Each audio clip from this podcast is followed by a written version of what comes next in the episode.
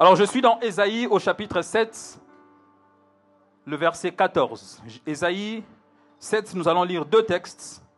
Ésaïe chapitre 7, le verset 14, et nous lirons ensuite Ésaïe au chapitre 9 du premier au cinquième verset. Ésaïe 7, 14 et puis Ésaïe 9, 1 à 5. Nous prenons Ésaïe 7, 14. C'est pourquoi le Seigneur lui-même vous donnera un signe. Voici la jeune fille deviendra enceinte.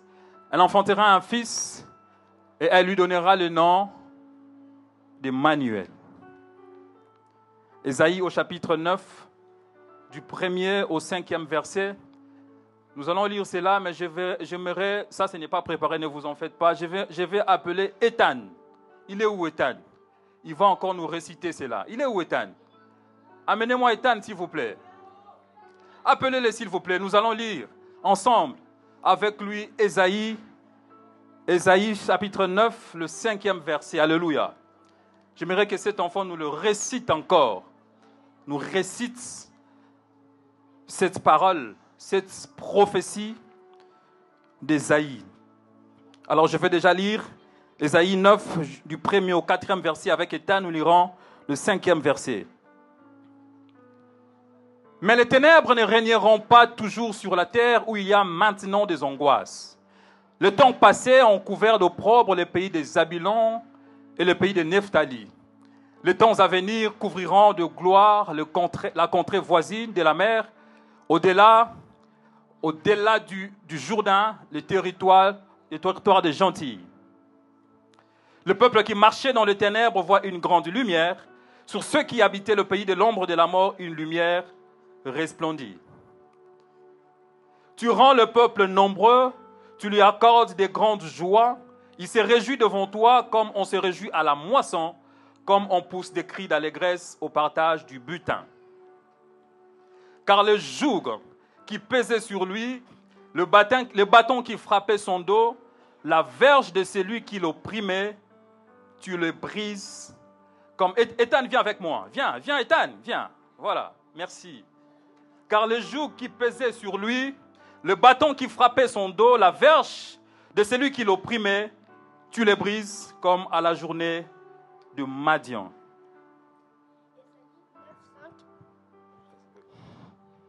Ésaïe 9.5 Car un enfant nous est né, un fils nous est donné, on l'appellera milliard admirable Père, conseiller éternel, prince de la paix. Amen. Est-ce que nous pouvons acclamer le Seigneur? Car un enfant nous est né, c'est un fils qui nous est donné. On l'appellera admirable, conseiller, Dieu puissant, Père éternel et prince, prince de, la, paix. Père, nous te bénissons, nous te recommandons ces instants. Bénis ta parole. Que le serviteur que je suis disparaisse, que la chair s'étaise et que l'Esprit de Dieu prenne place pour annoncer la parole. Au nom de Jésus, Amen. Amen. Que le Seigneur soit béni. Alors ce matin, j'aimerais nous partager cette parole qui, est basée ou fondée sur, la prophétie d'Ésaïe. Alors le but ou l'objectif que nous poursuivons ce matin, premièrement, c'est d'apporter le salut dans le cœur de ceux qui, de ceux qui n'en ont pas. Et deuxièmement, fortifier ceux qui croient déjà à l'envoyé de Dieu, à savoir Jésus-Christ. Alors au travers de, cette intervention, nous, avons 15 minutes. Nous allons répondre à deux questions majeures. Et après quoi nous tirons, nous allons en tirer une, une conclusion. Alors Ésaïe donne une prophétie, mais c'est une prophétie qui arrive dans des contextes très compliqués. C'est un moment très compliqué que Esaïe va annoncer cette, cette prophétie. Ici, nous sommes au temps du roi, du roi Akaz. Le roi Akaz, malheureusement, comme fut le, cas de, ses pères, David et autres, le roi Akaz n'a pas marché conformément à la volonté de l'Éternel. Le roi Akaz a commis des abominations. Nous retrouvons cela dans 2 Chroniques au chapitre 28. Ce récit nous donne 2 Chroniques chapitre 28. Nous n'avons pas le temps de les lire, nous pouvons les lire chez nous à la maison. 2 Chroniques 28 nous montre en détail ce qui se passe du temps du roi Akaz. Il a dit que ce roi a commis tellement d'abominations, il est allé jusqu'à brûler les enfants, les sacrifier aux idoles. Brûler les enfants en sacrifice aux idoles. Non seulement qu'il fait ça, mais le roi Akaz va encore commettre un péché. Qu'est-ce qu'il va faire? Il va fermer les portes de la maison de l'Éternel. Il va prendre les ustensiles de la maison de Dieu pour aller donner à d'autres dieux. Il ferme les portes. Et c'est comme ça que le, peuple est entré ou est, a sombré dans le noir.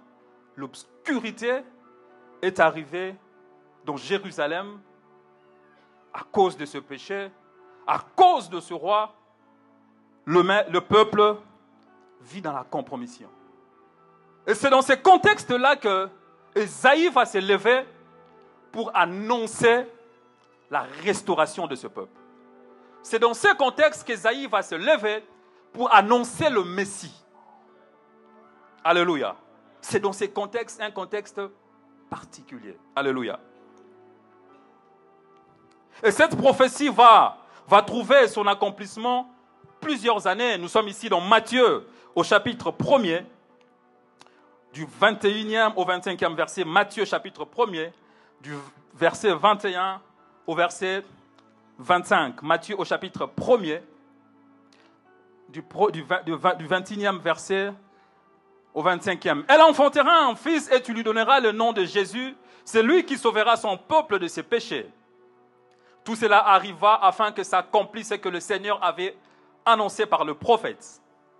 Voici la Vierge sera enceinte, elle enfantera un fils, et on lui donnera le nom d'Emmanuel, ce qui signifie Dieu avec nous. Joseph s'étant réveillé, fit ce que l'ange du Seigneur lui avait ordonné, et il prit sa femme avec lui.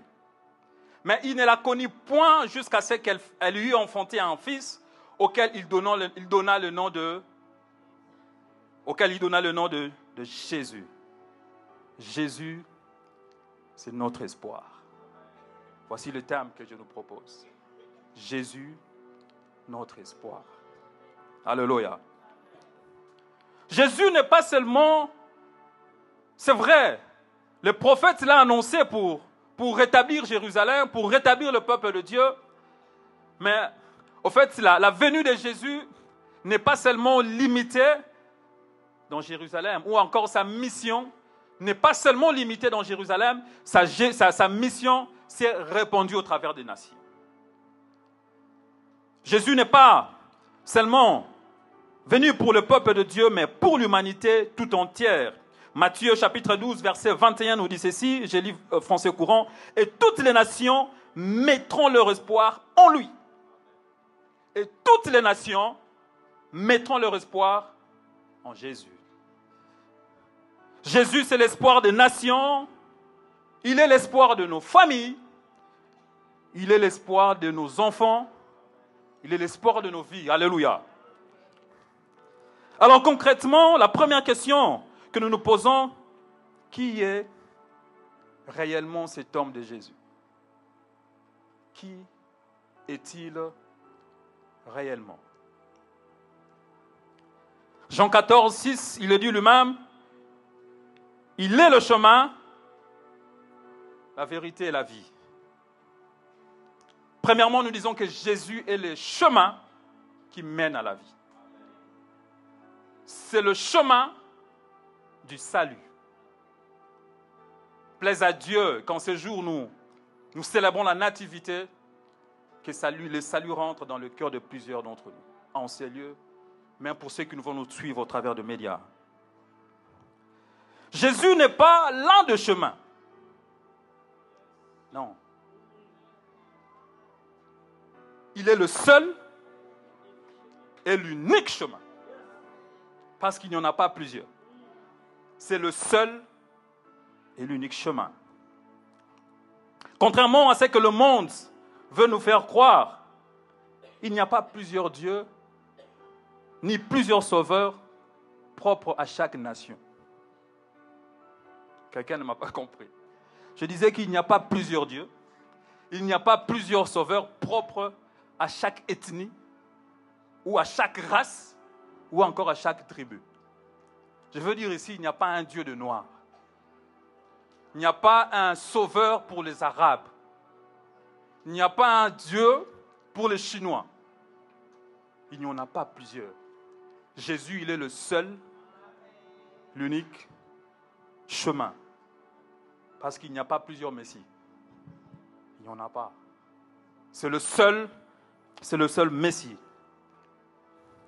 Je vois les, temps en train de filer, moi aussi je vais suivre le temps. Deuxièmement, Jésus, c'est, ce Père éternel, comme nous, a, nous l'a récité, notre fils Ethan. C'est ce Père éternel, mais qui est venu, qui a décidé de venir au milieu de nous, au milieu des hommes. Il a décidé de venir en chair et en os. Faire quoi? Partager le quotidien de l'homme. Vivre avec l'homme. Vivre aux côtés de l'homme. Il est certes qu'aujourd'hui, il vit avec nous au travers de son esprit, mais il y a eu un temps où il est descendu en chair et en os. Les gens l'ont vu, les gens ont vécu avec lui. Emmanuel, Dieu, Dieu parmi nous.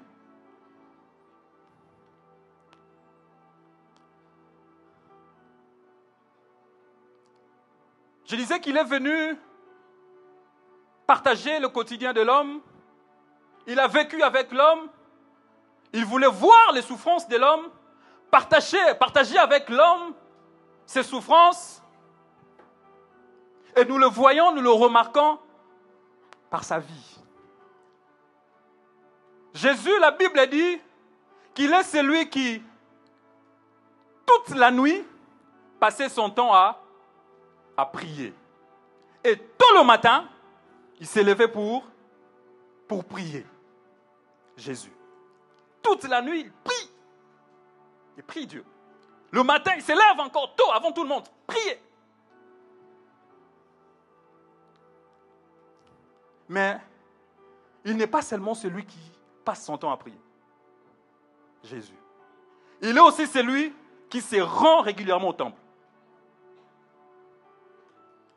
Il est venu partager le quotidien de l'homme. C'est aussi celui qui va au temple. Il ne s'arrête pas seulement à aller au temple, ou encore il ne passe pas sa vie seulement à prier et à aller au temple. Mais c'est aussi celui qui, lorsqu'il sort du temple, il va de temps en temps évangéliser il va gagner les âmes. Il va apporter les saluts dans le cœur de gens. Mais remarquez que c'est, Jésus n'est pas aussi seulement gagneur d'âmes, mais Jésus c'est aussi un homme sociable. Très sociable. Il est dit qu'à un moment donné, on l'a retrouvé avec des publicains. Il se retrouve avec des publicains. Pas pour évangéliser, pas pour prier, mais pour passer du temps. Et on le surprend en train de manger avec des publicains. Il évangélise, mais il a aussi une vie sociale. Équilibre, merci. Très équilibré, l'homme le plus équilibré de la Bible. Si Jésus est, sociable, Jésus est, aussi un homme affectif. Très affectif. Parce qu'il avait l'habitude d'aller chez, chez ses amis. On nous parle ici de Lazare et ses, et ses sœurs. À un moment donné, dans Jean chapitre 11, on dit que, plutôt dans Jean au chapitre 3, je pense, que Lazare est, que Lazare est mort. Jean chapitre 11. On vient lui annoncer. Dans d'autres versions, on dit que ton ami est mort. Mais dans certaines, dans d'autres versions, il est écrit, c'est lui que tu, c'est lui que tu es. Un homme affectif. Je dirais simplement un humain. Humain. C'est lui qui prie, c'est lui qui évangélise, c'est lui qui va au temple, mais il est humain. Il est humain, plein d'affection, plein d'amour dans sa vie. Deuxièmement, pourquoi nous devons espérer lui Simplement parce que nous étions coupables comme le roi, comme le roi Akaz. Et Dieu nous a rejetés à cause de, de nos fautes. Lui seul, Jésus, est venu au milieu de nous, nous tendant la main afin de nous sauver. Il est donc l'auteur du salut. Nous espérons en lui parce que c'est lui l'auteur, c'est l'auteur du salut. Hébreu, chapitre 5, verset 9, il est écrit, Après avoir été élevé à la perfection, il est devenu la source d'un salut éternel pour tous ceux qui lui obéissent. Deuxièmement, nous, espérons en lui parce qu'il est le garant de la vie. Jésus est le garant de la vie. Frères, sœurs, dans les lecteurs bibliques seront d'accord avec moi, dans aucun endroit de la Bible, vous verrez Jésus être là et la mort entrer et frapper. Jamais. Jamais. Je vais nous donner deux faits dans la Bible. À un moment donné, Jésus, d'un côté, il se retrouve avec ses disciples dans la barque. Le vent s'élève. C'est la mort était le soubassement de ce vent. Jésus était dans la barque. Combien de décès? Zéro. Parce qu'il était là. Mais de l'autre côté, dans cette histoire de Lazare, la Bible a dit qu'il avait, cette habitude de se rendre chez Lazare. Il était là très souvent. Et quand il était là, la mort n'était pas entrée. Il n'y avait pas la mort. C'est seulement quand il... Part. C'est pendant son absence que Lazare est... Lazare est mort. Jésus le garant, le garant de la vie. Là où il y a Emmanuel, la mort ne peut frapper si lui ne l'autorise. Si lui ne l'autorise. Alors frères, sœurs, papa, maman, le matin quand tu te réveilles, sois-en sûr qu'il est là avec toi. Sois-en sûr qu'il est dans ta maison. Sois-en sûr que lorsque tu sors, lorsque tu veux démarrer la voiture, qu'il est là. Sois-en sûr que lorsque tes enfants veulent aller à l'école, il va avec eux. Emmanuel.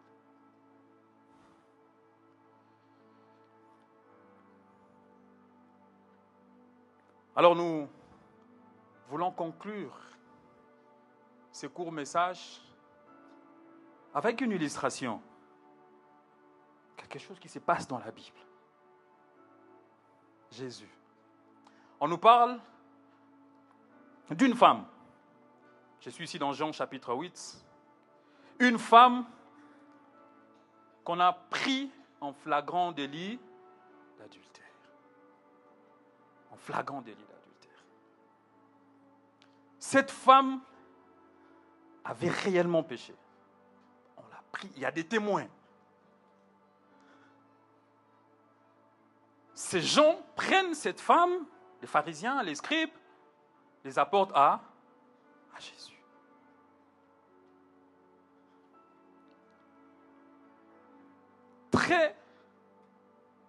Plutôt, Jésus était là. La Bible a dit que c'est là, ça passe dans le temple. On apporte cette femme devant Jésus. Mais il y a quelque chose qui se passe. Ces gens disent, ces gens-là disent quoi?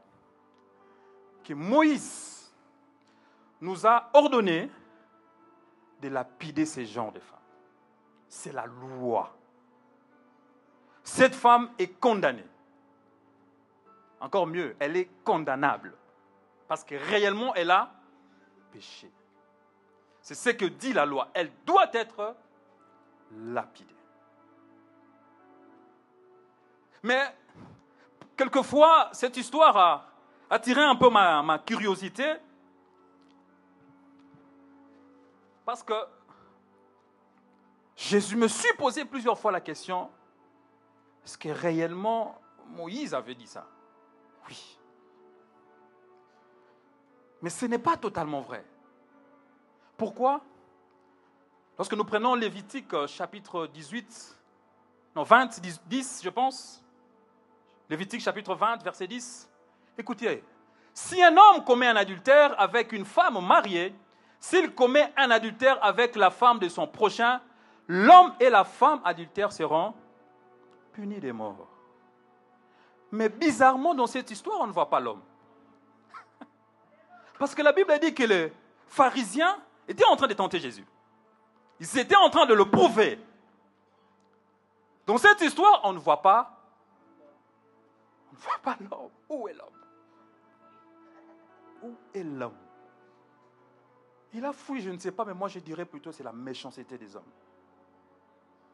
C'est la méchanceté. Où est l'homme? Heureusement que Jésus était là. Heureusement que Jésus était là. Cette femme était condamnée et condamnable c'est vrai que ces gens ont tordu un peu la loi, mais heureusement pour cette femme que Jésus, que Jésus était là. Que Jésus soit là pour toi. Que, Jésus soit là avec toi. Que Jésus marche avec toi. Que Jésus soit là à tes côtés. Que Jésus soit à tes côtés. Que Jésus soit à tes côtés. Et à la fin, Jésus va leur dire, écoutez, celui qui d'entre vous n'a jamais péché, qui fasse quoi? Qui prend le premier caillou, jette à cette femme. D'ailleurs, c'est l'un des détails que, Moïse nous donne aussi, je pense, dans Deutéronome au chapitre 22. Il montre comment la lapidation doit se faire. Donc, les premières personnes qui devaient jeter la pierre, ce sont les témoins. C'est ce que Moïse dit dans sa parole, dans sa loi. C'est pourquoi Jésus leur dit, celui qui d'entre vous n'a jamais péché, alors le premier témoin jette, essaie de jeter le caillou à cette femme. Jésus, le défenseur. Jésus, le refuge. Et ce qui est bien, c'est que Jésus va dire à cette femme, va, ne pêche plus. Parce que Jésus te donne une seconde chance. Parce que Jésus te donne une seconde chance. Tu étais condamné, tu es condamnable, mais Jésus, ce matin, te donne une seconde chance. J'aimerais dire à quelqu'un que tu ne trouveras pas d'espoir dans la loi, mais dans la grâce. Dans la grâce.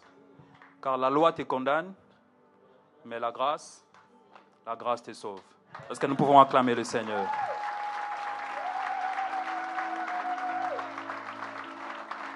Alléluia. Alors nous voulons prier si la chorale peut monter. Nous allons pour nous interpréter ces cantiques. Nous allons prier. Alléluia. Tu peux déjà commencer à le remercier. Seigneur, merci pour ta parole. C'est encore possible.